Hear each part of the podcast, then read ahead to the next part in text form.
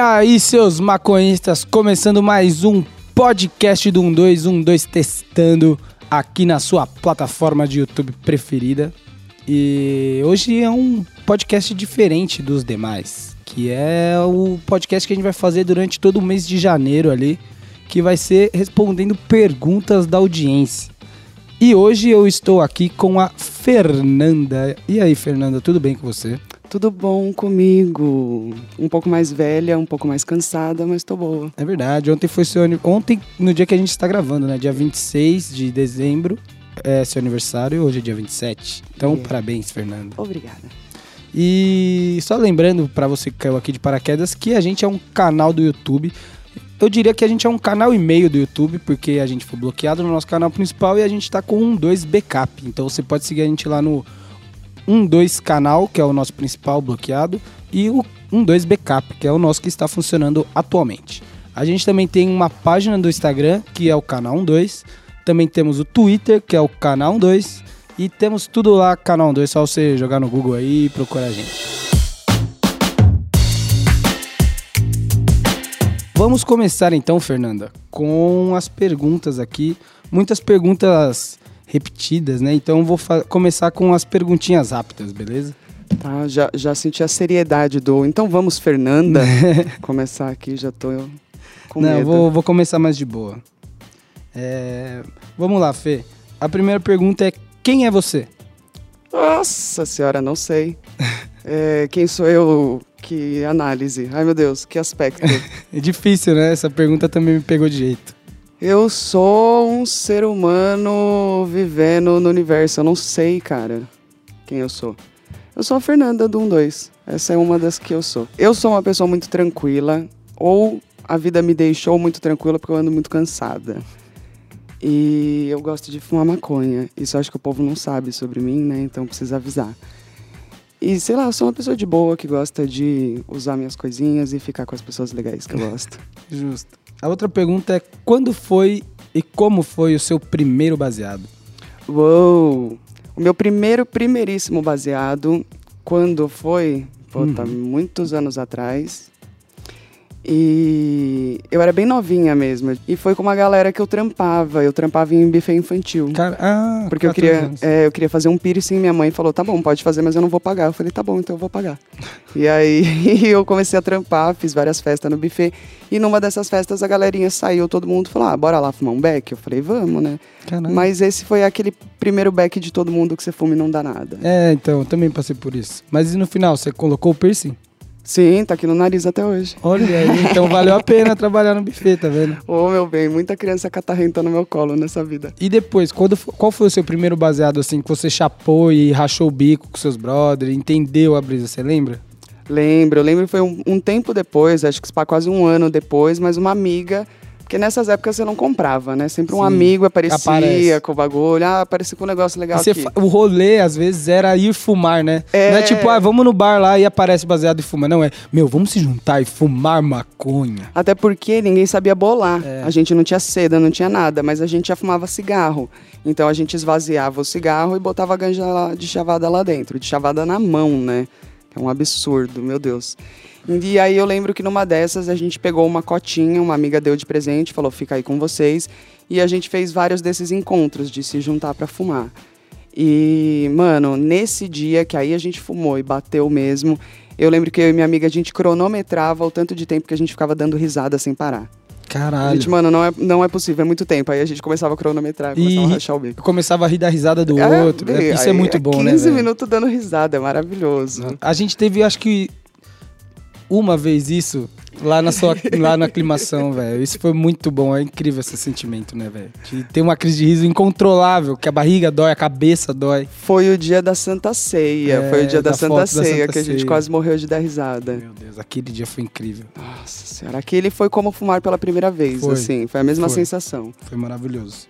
Outra pergunta, Fê. Se você já rodou e se sim, como foi suas rodadas ou a sua rodada? Mano, eu nunca rodei. Nunca rodei com a polícia, que essa minha cara aqui de branquelinha, ninguém nunca me parou na rua. Uhum. E nunca rodei em casa, porque eu comecei a fumar maconha mesmo quando eu saí da minha casa. quando eu era mais nova, tive alguns encontros com a ganja, assim. Mas depois eu assisti Tropa de Elite e fiquei achando que nós que ia financiar o tráfico todo. Aí eu falei, ah, eu não vou fumar esse negócio proibido, não.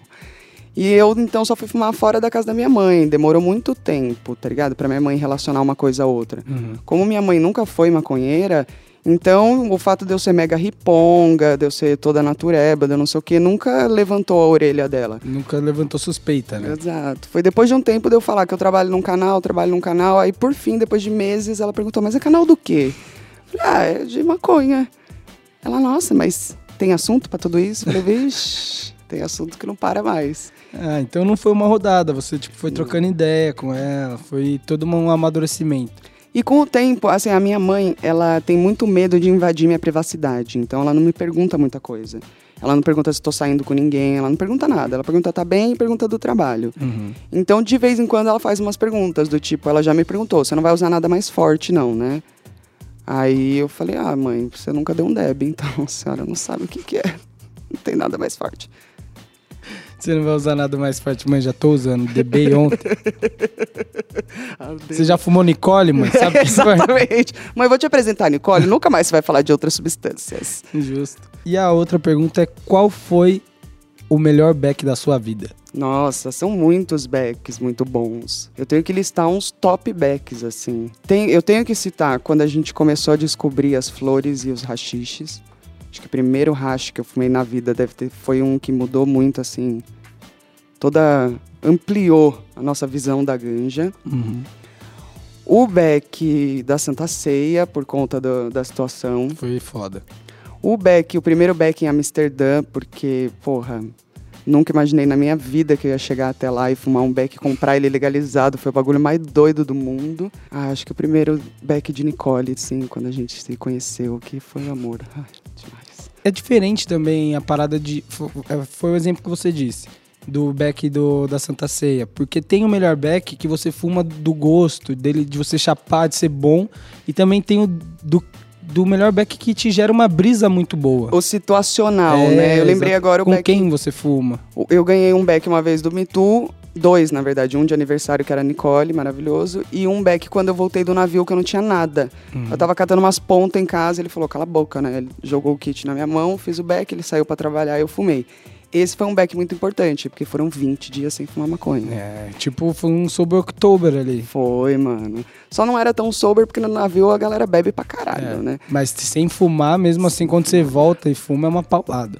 Bicho, eu ria sozinha na frente da geladeira, foi maravilhoso. E a outra pergunta que também muitas pessoas fizeram é como que você caiu aqui no 2? Ai, tropecei no mitozinho e caí aqui. Então, eu conheci o Mitu primeiro, né? A gente se conheceu em Floripa, numa viagem assim de fim de ano.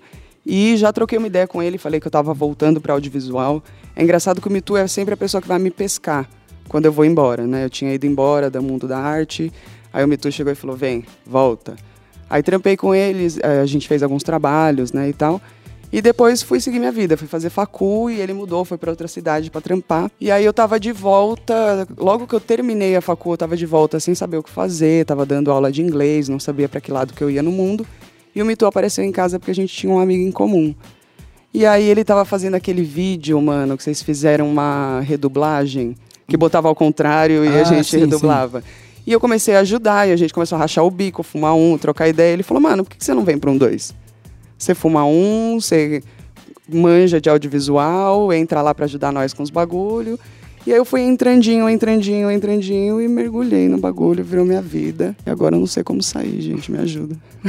Alguém me tira desse, desse cativeiro, né? Já pedi, não dá pra sair. Mentira.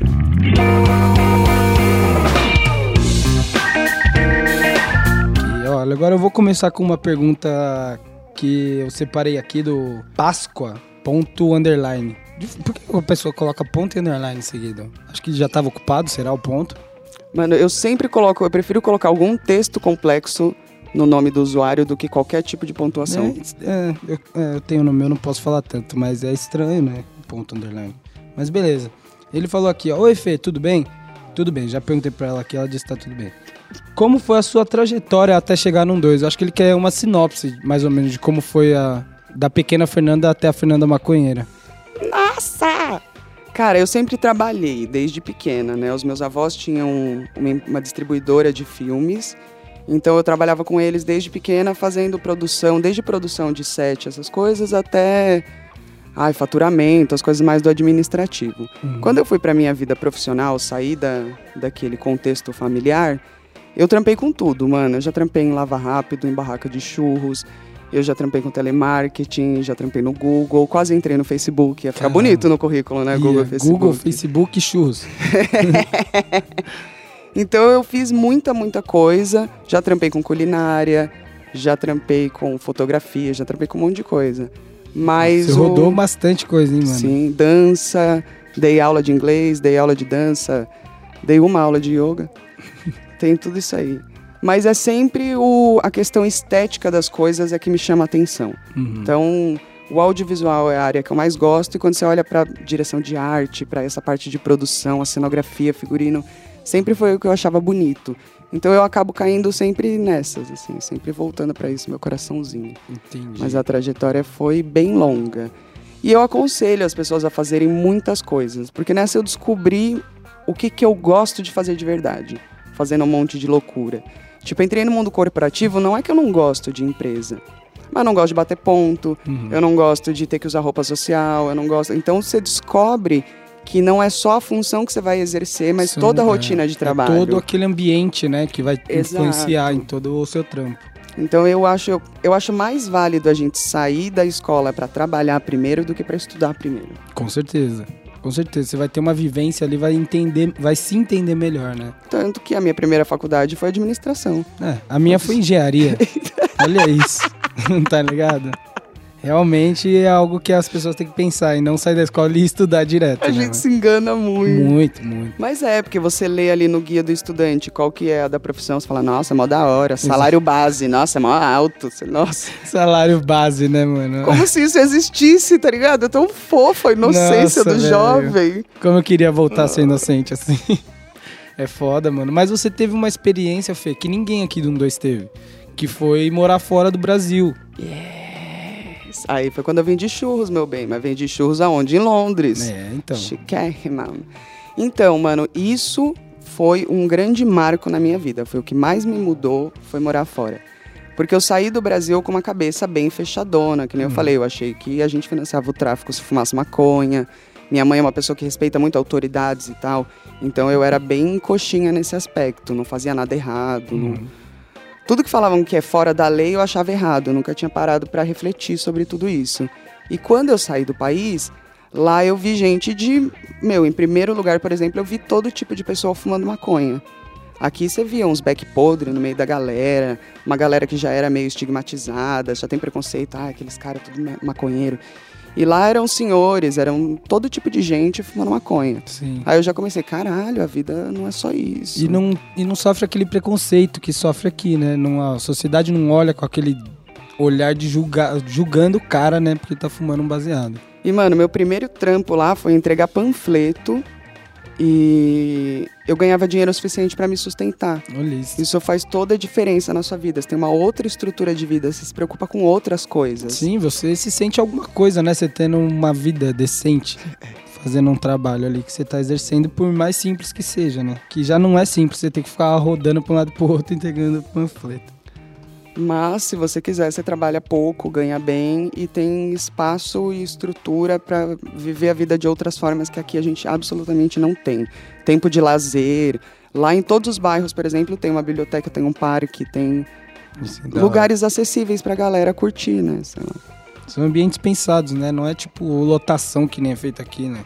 Isso é uma grande diferença, realmente. É, uma outra pergunta aqui, Fê, que eu separei é do Ryan Ricardo 014. Ele pergunta como você conheceu cada integrante do canal. Olha, eu lembro. Bom, então, o Mitu foi lá em Floripa. Na sequência, eu conheci o William, eu acho. Na gravação que a gente fez lá no estúdio, no Na Cena. Depois eu conheci você, menino Léo. E aí, na gravação na casa do PC, eu conheci o Tito. Hum, E aí, depois é que veio o Fábio. O Aranha eu conheci junto com o Mitu. a gente se conheceu comigo na sua casa, né? Isso, provavelmente. E aí passou a morar lá, toda terça, quarta e quinta era festa, sempre tinha 200 mil pessoas, era Sim. maravilhoso. Nossa, era incrível. E aí o resto, assim, ah, o psico eu conheci De rolê. por aí. Na manifestação, foi onde eu conheci o PC também.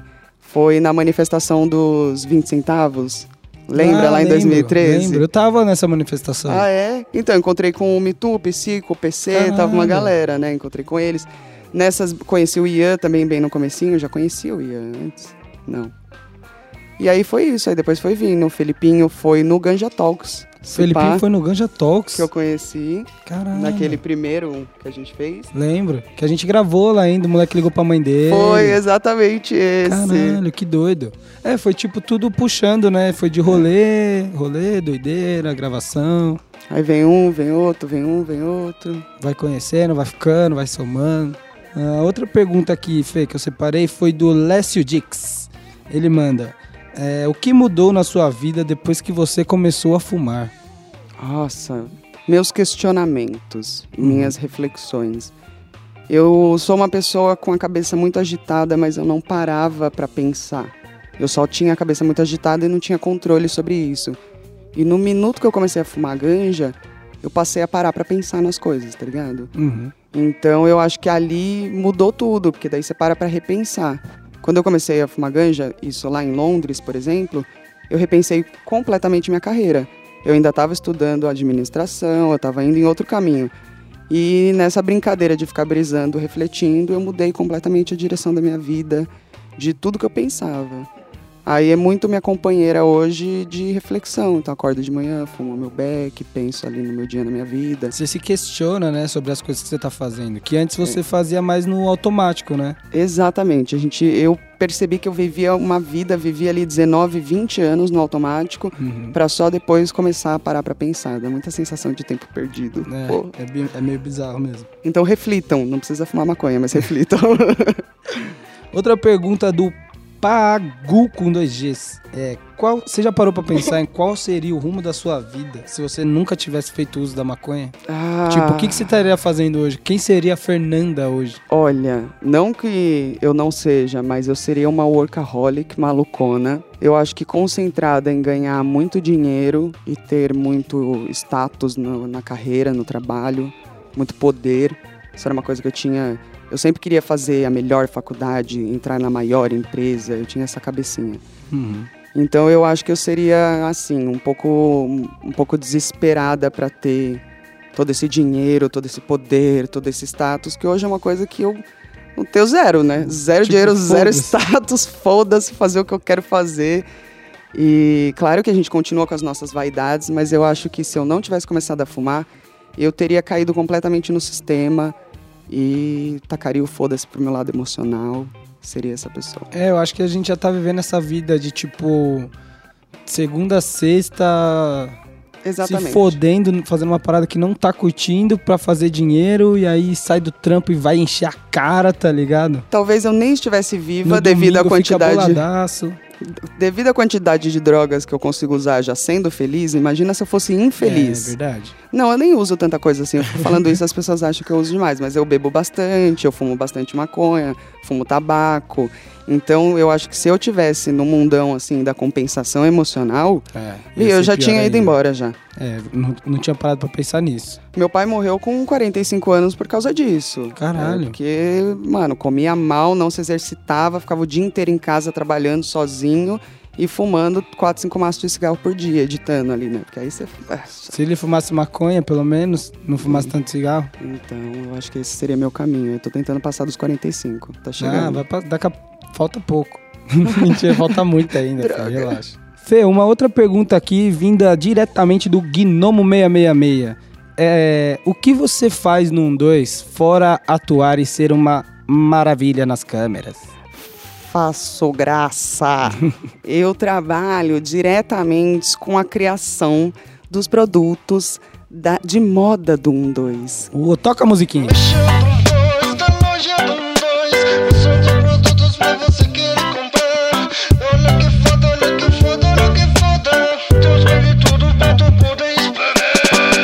Então, a gente tem um departamento aí todo dedicado à criação aí das onde a gente estuda todas as tendências, reúne todas as ideias, depois junta todos os profissionais, constrói a coleção e mete ela na loja. E tem, falando em loja, né, já que a gente tá aqui, Ah. tem alguma novidade aí que saiu de peça nova? Bidino, as coisas mais novas que saíram dessa última coleção foram os bonés, né? Ah, o boné do House of Pinguel. Pinguel e o Stoned Boat. E vai sair mais coisa ainda, né? A gente Hum. espera que saia aí camiseta. Ah, mas agora, já pro começo do ano? Ah, e pra o mais cedo possível que a gente conseguir as confecções abrirem, meus fornecedores me atenderem, o mais rápido possível. Vai ter coisa do Pinguel na camiseta? Não sei se vocês querem. Hum, agora eu tô curioso. Tá tão bonitinho. É tão bom saber já o que vai sair. É verdade, você tem uma informação privilegiada. Eu já tô, eu tô até enjoada de olhar pra essas roupas, porque eu já vi tanto e ela nem saiu É ainda. verdade. Separa umas pra nós. né, eu tento, né? Vai falar lá com o financeiro, não é comigo não. As minhas são todas emprestadas. Então, se você quiser garantir lá a sua peça na loja 12 com a qualidade vinda diretamente de Fernanda, você acessa a loja 12 lá no www.loja12.com.br. Eu vou. Agora são perguntas mais, mais aleatórias, assim, beleza, Fê? Tá. É, o Fala Tu Z3 Ah, mandou uma pergunta. E ele fala aqui, um salve, Fê. E ele pergunta se você acha que existe uma possibilidade de legalização no Brasil. Existe, existe. Não acho que é pra hoje. Eu acho que, por exemplo, a maneira como a coisa está se manifestando, ela é bem brasileira, né? Que é se aproveitar de uma situação, beneficiar um grupo pequeno que já possui poder e dinheiro e continuar proliferando aí esse ciclo. Essa é a maneira como a coisa está acontecendo hoje. Se a gente se unir, encher o saco para tentar ir melhorando essa situação, eu acho que ela melhora um pouco. Mas é um cenário que o Brasil ainda no caminho que tá, talvez seja mais vagaroso. O que vai acontecer? Vai. É inevitável. O Sim. mundo inteiro, a Irlanda acabou de legalizar, o- mundo inteiro tá ganhando uma grana, tá vendo? Mas é bem a cara do Brasil esperar todo mundo fazer, bombar no mundo inteiro e a gente fazer depois, tá ligado? Então eu acho que demora um pouco, sim. Esse cenário louco conservador pode ter dado uma atrasada, talvez a gente estivesse caminhando melhor antes, não, nem sei, não sou muito politizada para fazer essa análise tão profunda.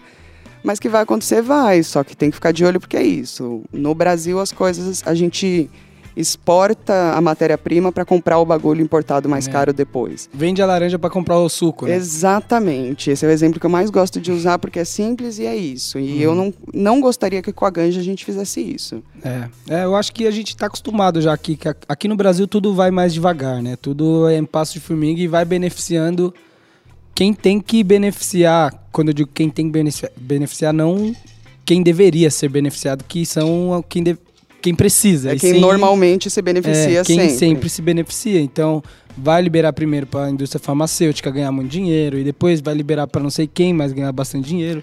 Mas eu acho que aos poucos vai chegar na gente assim. Mas é essa a questão que me incomoda. Dizer que aos poucos vai chegar é, uma, é uma postura bem passiva. Muito. E a gente não é o brasileiro, ele não é educado, não só o brasileiro, mas eu, é porque eu cresci aqui, a gente sabe que a gente não é politizado. A cobrar isso. né? Exato, a gente não faz a mínima ideia de como funciona o sistema, eu não tenho ideia. Sim. Minha mãe fica me explicando as coisas, eu falo, Jesus Cristo, não imaginava.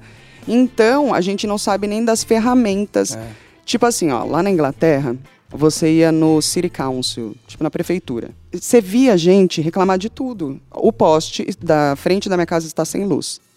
Não tem, eles têm saco plástico gratuito para lixo reciclável, né, para ser separado. Não tem saco plástico, preciso receber essa semana.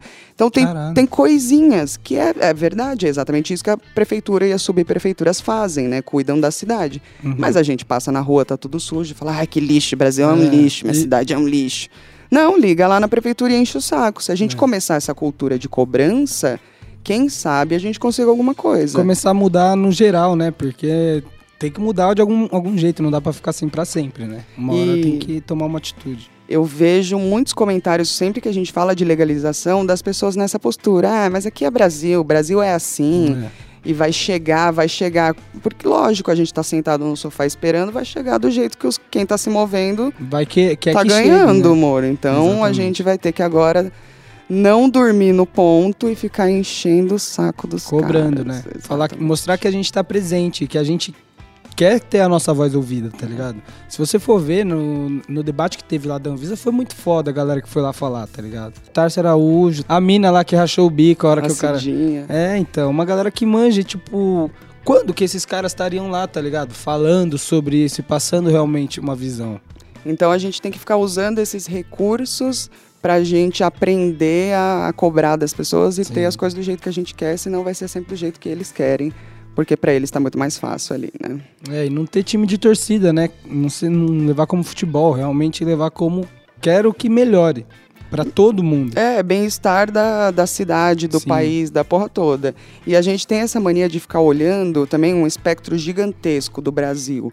Porra, olha pro teu bairro. Exato. Vai mano. ajudar as coisas A no teu bairro. micropolítica ni- ali, É. né? Ajudar quem tá perto de você. Vamos lá, gostei dessa pergunta. Outra pergunta aqui é do Diego Di. Ele pergunta: quais preconceitos você ainda acha que tem? E como você lida com as pessoas preconceituosas? Te amo.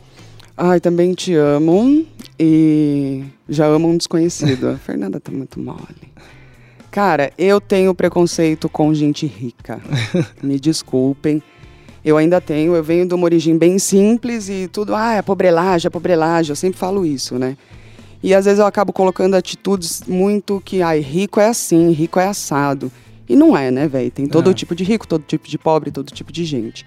Então esse é um preconceito muito feio que eu tenho, porque eu ando em bairro de rico, eu fico diferente, mano. Eu fico pior, tá ligado? Eu vou num lugar de rico, eu fico mais pobrelagem ainda. Eu falo mais alto mesmo, e foda-se que é Zona Leste, caralho! E não precisa, não, não Sim, precisa. não tem necessidade, né? Não tenho a mínima vergonha de onde eu vim, da minha origem. Continuo simples. Uhum. Espero ficar milionária e continuar uma pessoa simples, que acho que é, é o jeito das pessoas. Conheço muita gente com dinheiro assim. Mas eu preciso abandonar esse preconceito de gente É que é difícil, rica. né? Tem tanta gente rica te mostrando que esse preconceito é. Bi, e a invejinha que bate quando você não Também. tem dinheiro pra almoçar e os Também. caras estão jogando comida fora. Então, rola, um, rola uma raivinha, né? Eu Sim. nunca estive lá, nunca tive meu iate. É verdade. Aí ela fica brava, né?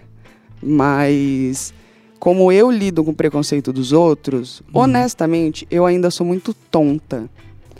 Eu não percebo que a pessoa está sendo preconceituosa, eu demoro muito. Eu não sei se é porque eu- a, a minha cabeça já é um mecanismo de defesa, tá De ligado? levar, né? Não, ela apaga o que tá acontecendo. Eu fico olhando pra pessoa, fico pensando no comentário, falando, não acredito, não, só pode ser brincadeira, ninguém falaria isso. Mas agora eu tô aprendendo a responder algumas coisas, especialmente responder com perguntas. Uhum. Falar, é por quê? Né, que isso sempre desarma alguém preconceituoso. Você fala, Sim. por quê? Por quê? Por que, que você acha isso, né? né? Agora, por exemplo, eu conheço uma pessoa, conheço um senhor que é tão preconceituoso que ele fala que preconceito é bom. Ele fala, olha, preconceito ele é muito bom porque ele, tipo, como é que ele fala? Ele te protege da sociedade. Por exemplo, todo árabe é trambiqueiro, então você já não trabalha com árabe. Eu, meu Deus! Esse, esse- essa pessoa não Todo consigo velho é chegar. preconceituoso. Não Aí, vou ó. falar com esse velho. Aí, ó. Então, esse coração eu não consigo atingir. É. Mas tem outros que, na base da conversa bonitinho, perguntando, falando, uai, mas por quê? Trocando uma ideia sincera, É. né? Aí eu acho que as pessoas se abrem, porque na verdade é, é isso, são pouquíssimas pessoas que eu conheci que são preconceituosas e ponto. Uhum. A maior parte das pessoas reproduz preconceitos automáticos. Coisa que escuta por aí. Exatamente. Eu a vida inteira falei, nossa, meu, tô, tô chorando muito hoje, nossa, como eu tô gay. Bi, não conheço, nenhuma das gays que eu conheço chora tanto quanto eu, não faz o mínimo sentido essa comparação, né? Sim. Mas são reproduções automáticas, aí a gente aprende a tirá-las do nosso dia a dia. Uma pergunta da Gabriela Noel. Como você descobriu seu amor pela dança? Uau! Eu sempre soube, era uma paixão escondida.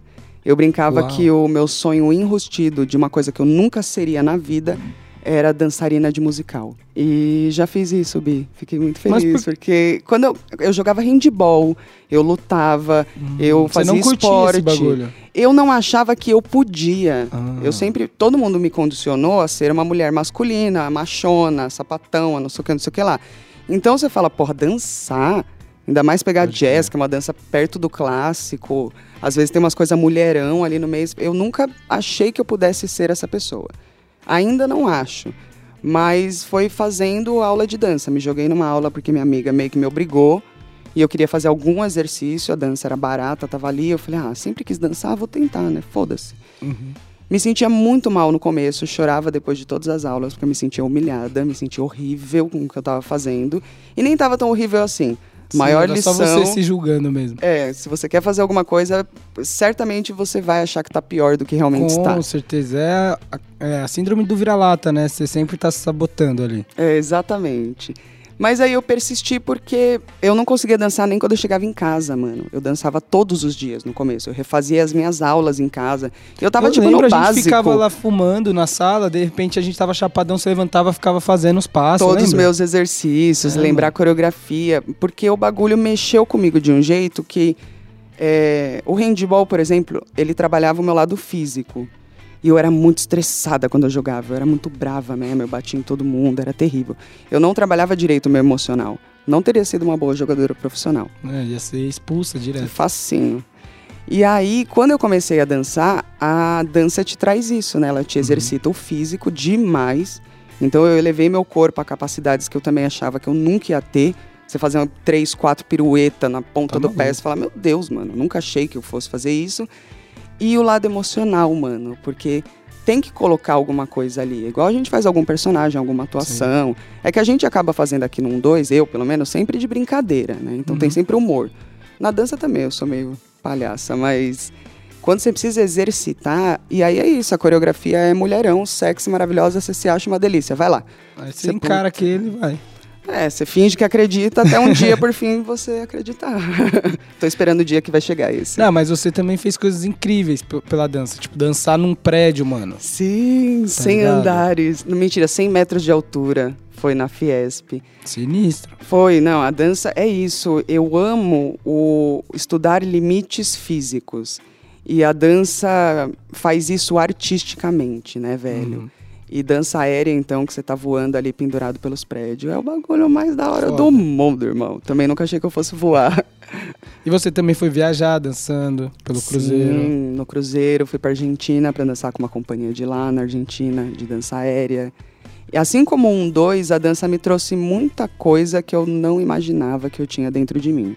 E eu acho que, na verdade, hoje eu só faço vídeo porque eu comecei a dançar. Que foda. E me abri emocionalmente. Senão eu não teria colocado minha cara. Vocês lembram? Eu não deixava Sim. eu aparecer de jeito nenhum. Então. Isso é verdade. Uma coisa, quando eu te conheci, você já tinha feito dança? Ou não, isso foi depois? Quando você me conheceu, eu já dançava, mas eu fazia aula de dança. Aí minha professora um belo dia falou: ah, bora trabalhar? Eu falei, bora.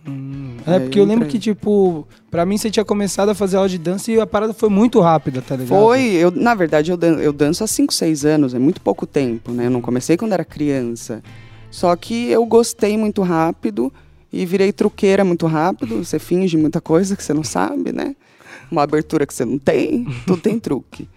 Mas é, é dançando, velho, que a gente que a gente pega amor pelo bagulho. Tem que começar. Se acha legal, faz uma aula. Justo. Aí você vai descobrir, né, se você é aquilo mesmo. Outra pergunta do Lécio Underline Dix. você já teve quantos relacionamentos amorosos, Ferdinanda, na sua vidinha? Eita porra, bem pouco, mano. Eu tive dois namorados e um deles eu casei. Sério? Eu achei que você tinha namorado mais. Não. Caralho. Mano, eu conto, até pouco tempo atrás, eu contava nos dedos das duas mãos com quantos caras eu tinha transado. Agora passou um pouquinho. Já preciso de mais alguns dedos. É, nossa, se eu abrir pra galera, hein? Eita porra! Vou- depois eu boto a lista no Insta. E. Coloco na bio. Vou marcar a galera. Não! Fazer um post marcando, imagina, velho, que engraçado. Os homens Não, da não, minha não. vida. Ai, caralho. Ai, acabar com a vida de um povo. aí. Não, mas eu tive isso. Eu tive um namorado quando eu era adolescente. Eu comecei a namorar ele, eu tinha uns 16 anos, por aí. A gente ficou junto um ano e meio. E ele me deu um pé na bunda por e-mail, a primeira vez que eu saí do país. Eu já ia voltar, mano. Era três meses, rapidinho. Não, tudo bem. A gente já tinha meio que se acabado mesmo. Ele não foi filha da puta, não. Ele era legal. Hum. A gente era muito, muito parceiro. E, na verdade, ele era irmão de uma amiga minha. Eu conhecia ele há anos. Eu só pego gente que eu conheço, né? mano? E depois eu comecei a trabalhar no telemarketing da vida e conheci o meu ex-marido. Aí juntos fomos pra Londres, voltamos e Uma pessoa de poucos amores. de poucos amores. Eu sou difícil, fresca pra ficar com as pessoas, porque eu preciso conhecer a pessoa Sim. e hoje em dia a gente não tem tempo. É difícil, né? Mano, eu não consigo usar o Tinder. Você tem que escolher pela foto e um Ah, perfil, que mano. Porra de Tinder, toma no cu, né, velho? Então, como eu preciso conhecer e eu tenho saído muito pouco, então, ou você pega todos os amigos que você tem, também pode ser, não tem problema se não estiver fazendo nada hoje, Leonardo aí. Demorou, O gente. William tá meio Acabando a ocupado. gravação aqui, a gente troca uma ideia. Tranquilo, obrigado, a gente troca uma ideia, né? Não é nem que eu vou te pegar, não, querida. Eu vou ver se, a gente, se eu gosto de você. Mas eu sou uma pessoa difícil de gostar, mas quando gosto, gosto bastante. A pergunta do Eric Cauã. Você se lembra do seu primeiro amor? Lem... Olha, eu sempre fui muito apaixonada, eu sempre amei me apaixonar. Uhum. Então eu lembro que cada ano eu era apaixonada por um menino. E o primeiro menino que eu lembro de ser loucamente apaixonada, de chorar, porque ele não dava bola pra mim, eu tava na segunda série, o nome dele era Vinícius Vasconcelos. Nossa, nome de novela. É, É. o Vinícius Vasconcelos. E depois ainda comecei a namorar o Fred, do filho do dono da farmácia, da Fred Pharma. Ó, explanando todo mundo. Mas ele era um pouco mal comigo e eu só namorava ele pra fazer ciúme pro Vinícius Vasconcelos e não adiantou. Vinícius Vasconcelos, velho. Muito bom. Então, o seu primeiro amor foi o Vini. É, então, a gente nunca teve nada, né? No Mas fim, foi aquele cara que você ficou balançada. Foi, acho que foi o primeiro que eu fiquei muito, você já muito teve balançada. um crush de, tipo, televisão, assim? Olhar aquele ator ou aquele professor, de repente, da escola? Não? Mano, nem professor, porque eu tinha muito mais professoras mulheres e os professores homens eram muito mais velhos, então não tinha nenhum ali. Teve um do cursinho, mas esse todo mundo amava. Nossa, esse maluco é demais. Agora, agora, nunca tive crush, é isso. Eu me apaixono pela pessoa em algum rolê. Em algum momento que você tá ali conversando com a pessoa e ela fala alguma coisa, vocês dão risada juntos. É normalmente quando eu tô me divertindo com a pessoa. E aí você olha de novo e fala, nossa, eu não tinha reparado que você era tão bonito. Nossa, cortou o cabelo, o que aconteceu, né? Você fala, surge um brilho. Então eu preciso conhecer bem a pessoa. E crush de TV, essas coisas, tá tão distante de mim. Sim. Ah, eu não falei, ah, não vou pegar mesmo, vou me apaixonar por quê? Pra quê, né? Ficar me sofrendo. Já sou, já sou sofrida. Bi, já tô apaixonada pelo Vinícius Vasconcelos, vou gostar do Bon Jovi também, que tá lá na puta que eu pariu, eu não. Faz sentido. Outra pergunta da Gabriela, Fê, é o que você mais gosta de ser mulher e o que você menos gosta? Olha, eu tive uma amiga trans que teve a experiência de ser um homem e ser uma mulher e viver a vida enquanto homem e mulher e que me afirmou que ser mulher é melhor. Eu tenho um problema muito sério com a mulher dentro de mim, né? Porque eu fui criada por uma mulher muito masculina Uhum. e que me mandava ser masculina. Ó, quem vence no mundo é homem. Minha mãe falava, você tem que dirigir igual homem, você tem que trabalhar igual homem, não dá pra ser mulherzinha, entendeu? Então eu cresci com muita dificuldade em ser mulher. Hoje eu tô aprendendo. A coisa que eu acho que é uma das mais fodas e que eu considero sagradas é que é o orgasmo feminino. Não dá, velho, porque é uma conexão com Deus, juro, juro que eu penso isso. E a, e a gente chega a lugares que normalmente os homens não chegam se não estudarem muito, e a gente já chega naturalmente. Isso deve ser irado. Mano, isso é. Eu acho que é um dos lados mais legais de ser mulher, é sentir todo esse prazer. Agora, o lado merda é você ser proibida de sentir todo esse prazer de ser mulher. Porque você não pode, você tá feliz, tá se sentindo gostosa, é uma delícia, você tá num dia maravilhoso, aí você quer sair com a, as a pele exposta no sol e não pode. Então, o não poder ser mulher é a única coisa chata pra mim de ser mulher. É, eu imagino que deve ser o lado mais merda. É mesmo. o lado merda, de não poder ser um ser humano normal como vocês são e ter uma série de impasses. Porque ser mulher é muito da hora, velho. É, eu imagino. Eu não sei se eu ia querer ser mulher, mas deve ser bom ser mulher. É da hora. Eu não duvido. Uma pergunta do Leinaide 1337. É, se você tivesse uma hora pra fazer qualquer coisa sem ser julgada e sem sofrer nenhuma consequência, o que você faria? Uma hora. Uma hora, uma hora é muito tempo. Muito. Você é pode meu- dividir essa uma hora. É, porque meu primeiro pensamento foi sair correndo pelada na rua. Isso deve uma, ser mas muito você- engraçado. Pra aguentar correr uma hora? É, então, esse é o problema. Então eu só ia correr 10 minutos, segurando a teta ainda, pra, porque né, não tá de top. A não ser que eu corresse de tênis e de top. Mas ia ficar engraçado. Ia. Não sei como a periquita se comporta quando a gente tá correndo pelado. Não- vamos ver, vamos ver. Ainda mais gente com periquita grande é difícil.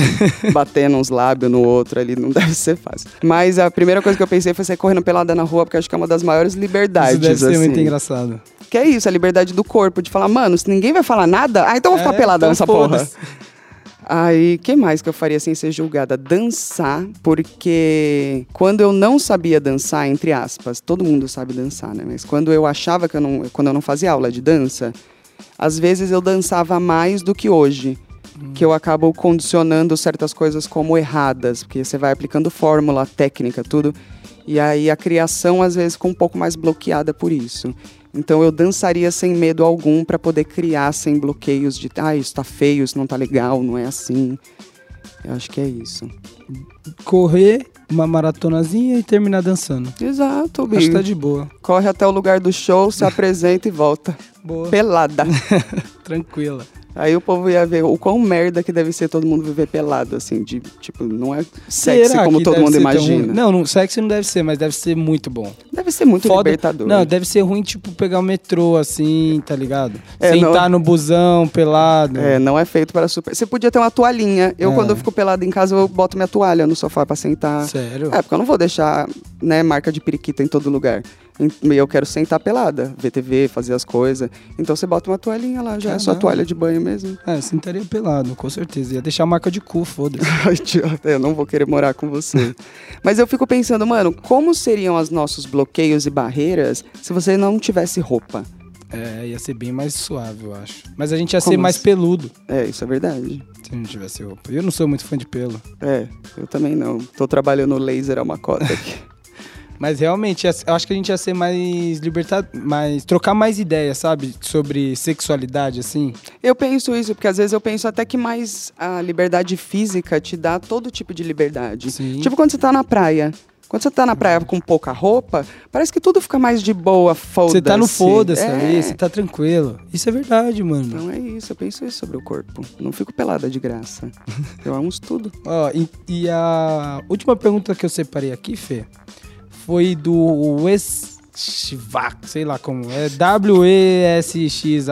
Westazos. É, e a pergunta dele foi muito boa porque ele juntou um monte de pergunta que muita gente fez. Que é pra você falar sobre os seus signos, pra você falar sobre suas bandas favoritas e se você é bi. Vamos lá, os meus signos. Eu sou capricorniana com ascendente em gêmeos e lua em leão. Hum, Minha Vênus é em Sagitário e eu não sei onde tá o Mercúrio. É isso. O que isso significa? Nada. Eu sou. Capricornianos têm a fama de serem pessoas muito racionais, sérias e trabalhadoras e que gostam bastante de dinheiro. Gostam de posses e de administrar. Somos signos de terra. uhum. Por isso eu me conecto muito com a natureza. O meu ascendente em gêmeos me dá uma cabeça bagunçada, porque gêmeos é um signo ali de ar, né? E é- já é tipo, todo loucão, pensa muito. É o que me dá o amor, acho que por leitura, por estudar, por pesquisa, por, por conversar, essas coisas. Mas que ao mesmo tempo me deixa meio bipolar, meio maluca, que é, você conhece. Ela grita Uhum. e depois ela chora. E Ela te sorri bate, ao mesmo tempo. Isso, ela mesma. E a lua em leão, o leão é o aparecido, né, do zodíaco. Ele gosta de brilhar e chamar atenção. E a lua são as emoções. Então faz todo sentido eu trabalhar com arte, porque eu sou uma pessoa que quer colocar As expressão emoções. nas emoções. Entendi. Nossa, que irado. Louco, né? Tem, tem. Eu briso muito em, em ferramentas assim como astrologia, essas coisas, porque eu acho que tem como extrair dali um autoconhecimento legal. É, eu não acredito, mas eu acho legal quando as coisas combinam assim, que nem você É, falou. Acho que foi bonito. Cê- é, é muito da leitura que você tira. Tera- Uhum. Terapias normalmente são, né? E essas terapias também. É da leitura e interpretação que você tira para seus aprendizados. Você pode fazer de outras formas. Sim, suas bandas favoritas. Cara, eu sou uma pessoa que ama música, mas eu não sou uma pessoa que ama bandas, assim. É louco que eu dificilmente escuto um CD inteiro, assim, muito doido. É, Você é muito atemporal da música, assim. O que tá te agradando ali, você escuta, É. depois vai pra outra coisa. Eu já percebi já. É, né? Nunca tem uma Sim. coisa, mas uma banda que eu fui doente quando era pequena era Guns N' Roses. É, pessoal, já tive essa época. E o último CD que eu escutei inteiro foi da Glória Groove, o Alegoria. E, ai, não sei, o resto eu acho que eu gosto de muitos artistas. E o show do Metallica foi o show mais foda que eu já vi em toda a minha vida. Imagino, deve ter sido foda. Então, isso são. Mas eu gosto de. Eu gosto de muita coisa. Muita coisa diferente. É uma bagunça aqui. É bem eclética, né? Uma eclética real, assim, que escuta É, de tudo mesmo. Tudo, tudo, tudo que você quiser eu escuto. Eu tenho alguma música de todos os estilos Sim. que eu gosto. E por último, o que, que foi? As bandas e E um monte de mina querendo Perguntou saber se se tem chance com você. O meu sonho, o meu sonho é ser sapatão. Eu já pedi ajuda a todos os deuses e deusas possíveis. E até agora não tive esse encontro com nenhuma mulher. É, tive alguns encontros com mulheres, mas nada muito sério. Não entrei por esse caminho ainda. Ah, ainda então- espero acordar sapatão amanhã, porque acho que deve ser um mundo melhor do que vocês, homens, tá difícil. Eu não, não, tenho, não tenho nada em minha defesa. Exatamente, eu não posso É. falar nada. Mas. É isso mesmo, é uma bosta. E- Não viraria viado por causa disso, porque eu ia ter que pegar homem. Exatamente. Eu só gosto de ser homem porque eu fico com mulher. ah, Bi, mas as bis são legais. As minhas, pelo menos. Então, mas ele já deixou um monte de homem feliz que eu recebi um monte de, de pergunta aqui te pedindo em casamento. Então, pessoal, ela tá. É só você encontrar ela e pedir lá em casamento pessoalmente. Não, a gente tem que se conhecer. Ah, tá. Homens e mulheres, né? Vai saber. Eu tô dando chance pro meu é destino. verdade, Você não fechou a porta pra ninguém. Não, tá duplicadas as possibilidades. Por que, que eu vou fechar as É portas, né? verdade. E aí vai ter que dar aquele brilho. A gente vai ter que conversar um tempo aí e vai ter que rolar. Ótimo. Mas e aí, Fernanda, você gostou desse podcast, tirando as dúvidas sobre a sua vida? É, então, tirando a parte sobre mim, eu gostei. eu acho difícil falar de mim. Ah, mas eu fico gostei, preocupada. você falou bem, eu achei da hora. É, não fica muito séria, muito chata, não, não, professorinha. Foi, bom, foi legal. né? Eu tenho essa, esse medo de professorar muito e ficar tudo muito sério, assim. Estou Não. numa entrevista de emprego. eu não falei nenhuma das minhas merdas. Ah, falei bastante, né? Ah, você quer falar da, da última vez que você se cagou? Só pra terminar, falando de cocô e dando risada? Ai, velho, a última vez que eu me caguei foi na cama, foi pesado. Mas Caralho. eu tava virada de barriga pra baixo. então deu Nossa, tempo de então- salvar, porque foi só um pouquinho. Ufa. Só aquela escorregada do, ah, é só um peidinho. Ah, não é.